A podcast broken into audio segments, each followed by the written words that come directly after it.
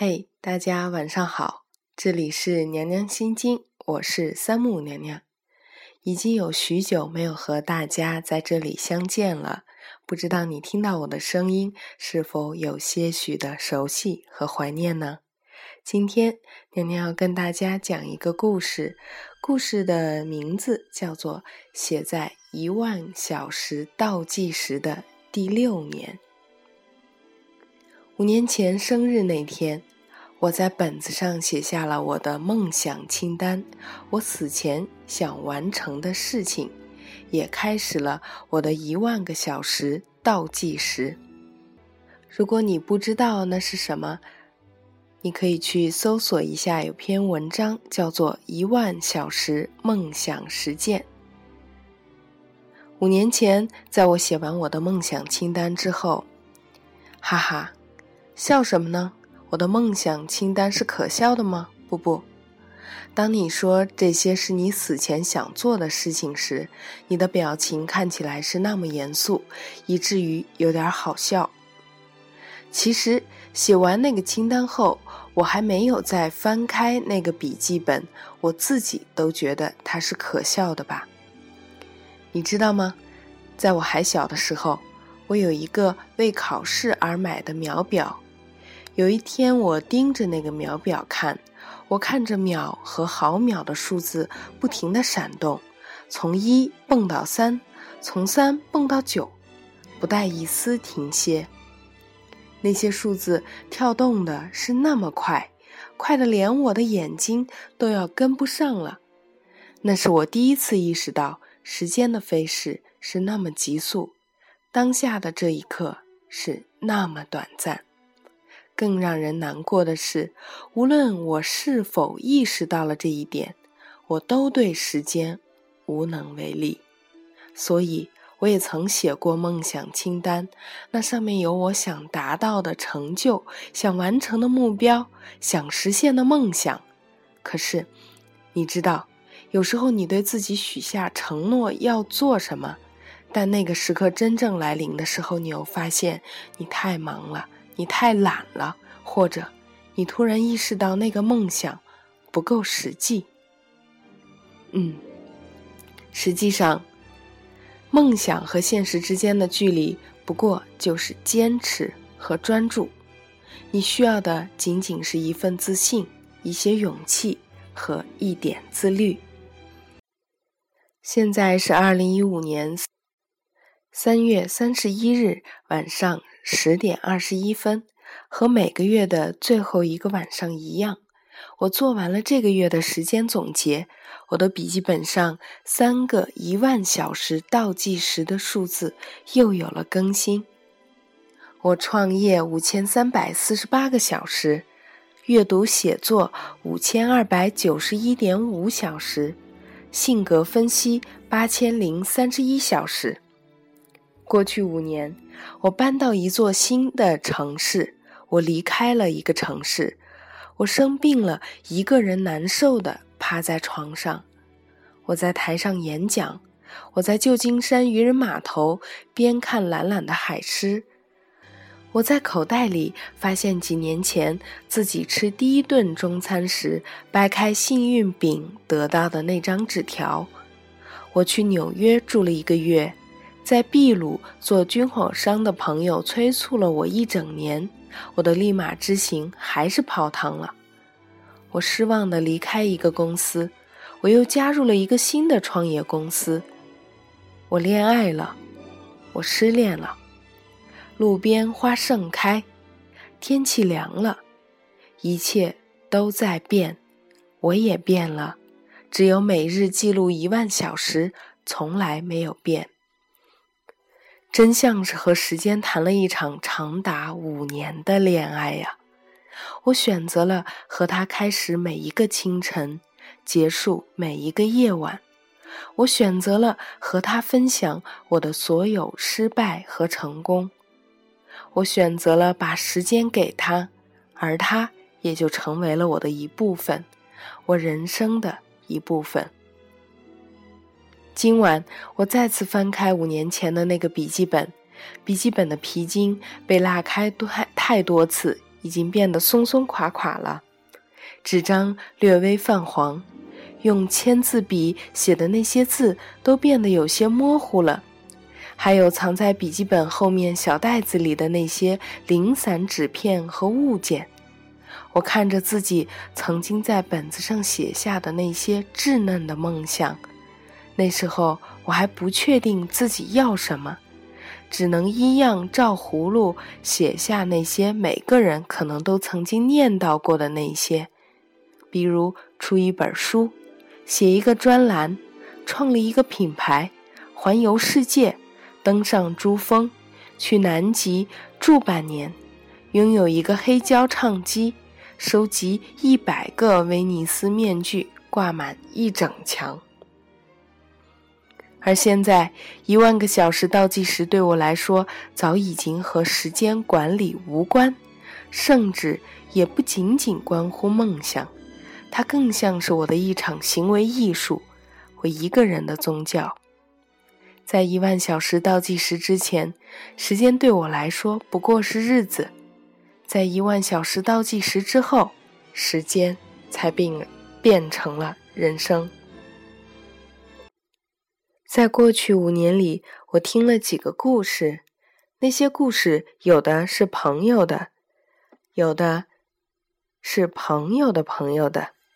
这些故事在我听到的那一刻就击中了我。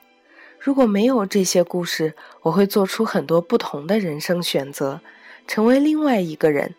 也是因为这样，这些故事一直留在了我的体内。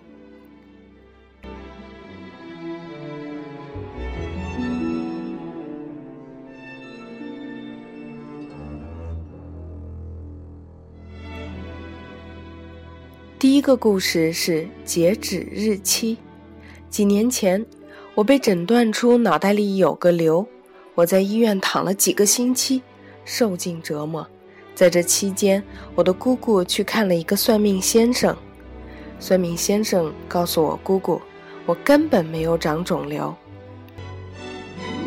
之后再复查的时候，医生告诉我医院的结果确实是误诊了。于是我觉得这个算命先生特别神，非常相信他说的话。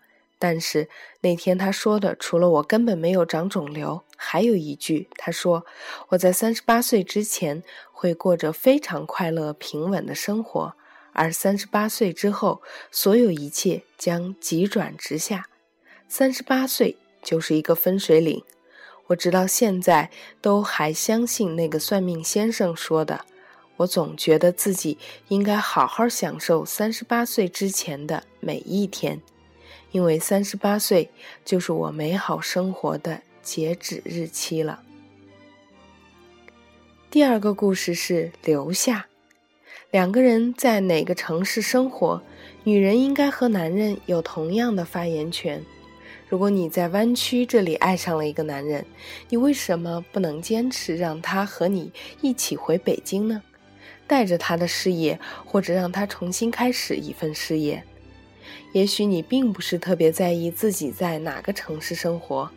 我想起我的一个朋友，她选择留在堪萨斯，因为她老公不想离开。现在她和一个老公、一个孩子，还有一栋房子一起停滞在了美国中部那个鸟都不生蛋的地方。我为她感到无比遗憾。她来自伊朗。有博士学位，他非常聪慧，充满了冒险精神。他最终选择了和那个男人留在那里，同时幻想着他们在未来的某一天一定会去另一个地方做真正想做的事情。他们说，总有那么一天。可我却觉得是啊，是啊，没错。但是你们一直在等着。八年过去了，他们依然还在原来的地方，活在等待和想象之中。他的情况可能和你的不同，而且待在加州湾区和被困在堪萨斯完全是两回事儿。但是我的意思是，女人不应该总是为了另一半放弃自己梦想和希望的那个。第三个故事是求而不得的。我有个朋友创业早期融不到钱，他恨恨地记下了所有拒绝他的投资人，发誓一定要做出一个价值亿万美元的公司，然后一个个打电话给那些投资人，笑着对他们说：“你错过了。”后来他真的做出了一个亿美元的公司，可是他早就已经把那些人都忘了。第四个故事是相信。有一次夜晚，我和女友走出餐厅，一个乞丐在路边和我要五美元，说自己没有回家的车票钱了。我和他说：“我可以开车送你回家，但是在那之前，我要先送我女友回家。你可以在这儿等我。”我想的是，如果我之后回到这里，她还在那儿的话，就说明她没有骗我。我就送他回家。一个小时之后，我开车回来，他还站在那里。他一路上除了给我指路，什么话都没有说。我开了半个多小时，来到一个非常偏的地方，周围看起来也不像有人居住的小区。他说：“就在这儿停。”我说：“这是你住的地方吗？”这时候他转过头来和我说：“把钱都给我。”我看着周围黑漆漆的一片，担心他身上带着枪，而且还有其他同伙。于是我打开钱包，把里面的一百多美元给了他。我跳下车跑了。当我又花了很多时间回到家的时候，我和我女友说了发生的事儿。我女友说：“我完全不敢相信。”我说：“我也不敢相信他会这样对我。”他说：“不，我不敢相信你竟然真的相信了他。”我们就此大吵一架，结果分了手。第五个故事是放手。看见 Reddit 上有一个女生求助，说自己在 Lucid Dream 里有一个叫做 Tom 的人 date，现实中他只是朋友的朋友，几乎没有说过话。可是，在他的梦里，他们谈了一整年。因为学会了 Lucy 的 dream，他能意识到梦境并控制梦境。这一整年的梦境比现实还清晰。每天晚上，他过完白天的生活，就在梦中开始另一个世界的生活。他们一起逛街，一起打游戏，一起聊天。后来，他也真的爱上了他。有一次，他刚好又在朋友家遇到他，梦中他叫着他宝贝，可是现实中他只是知道他的名字而已，看起来是那么的冷漠。他在玩游戏，说了几个游戏的小技巧，居然和梦里的一样，而他最喜欢的汽水也是梦中他最爱的那个牌子。哭了几天之后，他决心戒掉这场梦里的恋爱。第六个故事是选择。拉斯奈里有这样一个女人，她从小就用身边随机发生的事情来做决定。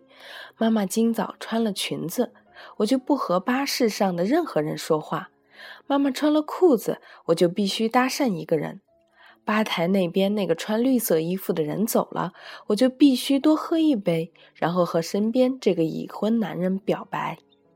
用生活中出现的 sign 来做决定是轻松的，艰难的是为自己的每一个选择负责。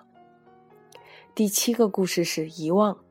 我的朋友脑震荡，刚好忘了过去三个月发生的事：老板关店了，自己换了工作，不记得了；和女友分手了，不记得了。我心想，一个月之前那么贵的大餐是白请了。不过我又想，如果从今天算，过去三个月的事也不记得了，生活会有什么不同吗？还是五年前，在我写完我的梦想清单之后，人是会变的，不是吗？也许吧。五年前你是怎样的？如果我们在那时候相遇，我们会是一辈子最好的朋友，还是敌人，还是恋人？哈，你不会喜欢五年前的我的，我都不喜欢五年前的我。那时候的我自闭、无知、自私、尖刻，我就是一个迷茫的女孩，不知道自己要什么。这难道不是所有人都有的一个阶段吗？那你五年前是什么样的呢？那是我第一次陷入个人的财务危机。发生了什么呢？你知道吗？我以前从来不知道钱是什么，我现在都还记得我第一次意识到什么是贫穷的时候。那时我在大学里读书，有一次一个学生俱乐部要搞一次活动，每个人都要买一件新 T 恤。我和一个同学在寝室里讨论这个事情，然后他说他自己不能买了。我说为什么不能买？买啊！他说没有钱。我说什么？什么没有钱？我并不知道他是真的付不起一件 T 恤的钱，还是一直继续说服他赶紧买。他突然火气冲天，对我大吼说：“他就是没有钱，买不起。”那是我第一次知道什么是贫穷。怎么可能？你是过着与世隔绝的生活吗？我从小一直过着富裕的生活。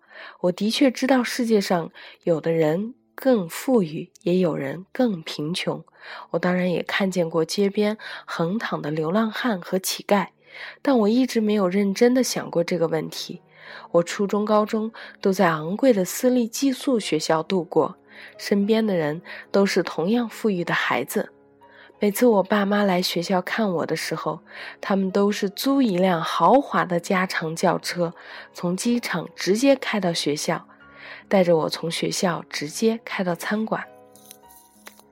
哦，你能，我能走家，我能走进一家 Poultry Barn，和店里的人说我要这个样板间的所有家具和装饰品，不眨眼的花掉几万美元。女友要什么，我就给她买什么。我们买了太多根本就不需要的东西。你能想象我曾经有一百多双鞋和两百多条领带吗？天哪！哈，你记得我第一次去你第一次去我的公寓的时候有多震惊吗？是啊，整间宽敞的屋子里就只有一张床和一张桌子，椅子都没有，再没有任何其他家具，也没有任何装饰品。我只是再也不想要那些东西了。嗯，大学毕业之后，我父母说他们不会再继续为我的生活开销付钱了。毕业起我就要经济独立。我当时依然过着奢侈的生活，我以为钱会自然而然的到来，不管怎么样，它会出现在银行账目上，或者从抽屉里冒出来。可是后来，我信用卡账单上出现了惊人的红色数字。我忽然意识到自己已经陷入了严重的财务危机，我不能再继续以前那样骄纵的生活了。很艰难吧？背负着沉重债务，连体面生活都无法维持，并不是最艰难的。最艰难的是，原本在我身边的人一个个都离开了，那些我原以为是我生命里最核心的东西，全都坍塌了。那是我差点没有克服过来的困难，和女友在结婚前夕分手，和父母断绝关系，所有曾经视为朋友的人都离开了，我陷入了一个一个人的泥潭之中，背着巨额的债务，卖命的工作，如履薄冰的生活了两年，重新确认自己在这个世界的位置，就像一座孤岛，富裕。却痛苦，富裕且快乐，贫穷且痛苦，这三种状态我都经历过了。我唯一没有经历过的是贫穷却快乐。也许五年后我能感受一下那是怎样的。你知道吗？在那段最艰难的时光里，我所学到的最重要的是，是否富有真的仅仅是一种心态而已。锲而不舍。才是所有品质里最重要的那一个，嗯，所以别忘了你的梦想清单。你现在想象下五年五年后的自己是怎样的呢？我在做我的一万小时倒计时，那会是我做一万小时倒计时的第六年。今天你做了什么改变呢？你会不会有你的？一万个小时倒计时，你的梦想清单会有哪些？你想要完成的事情呢？从现在开始，你要不要做一些改变，为你的明天，为你所仅仅拥有的那些时间？今天的节目就是这样了，咱们下期再见。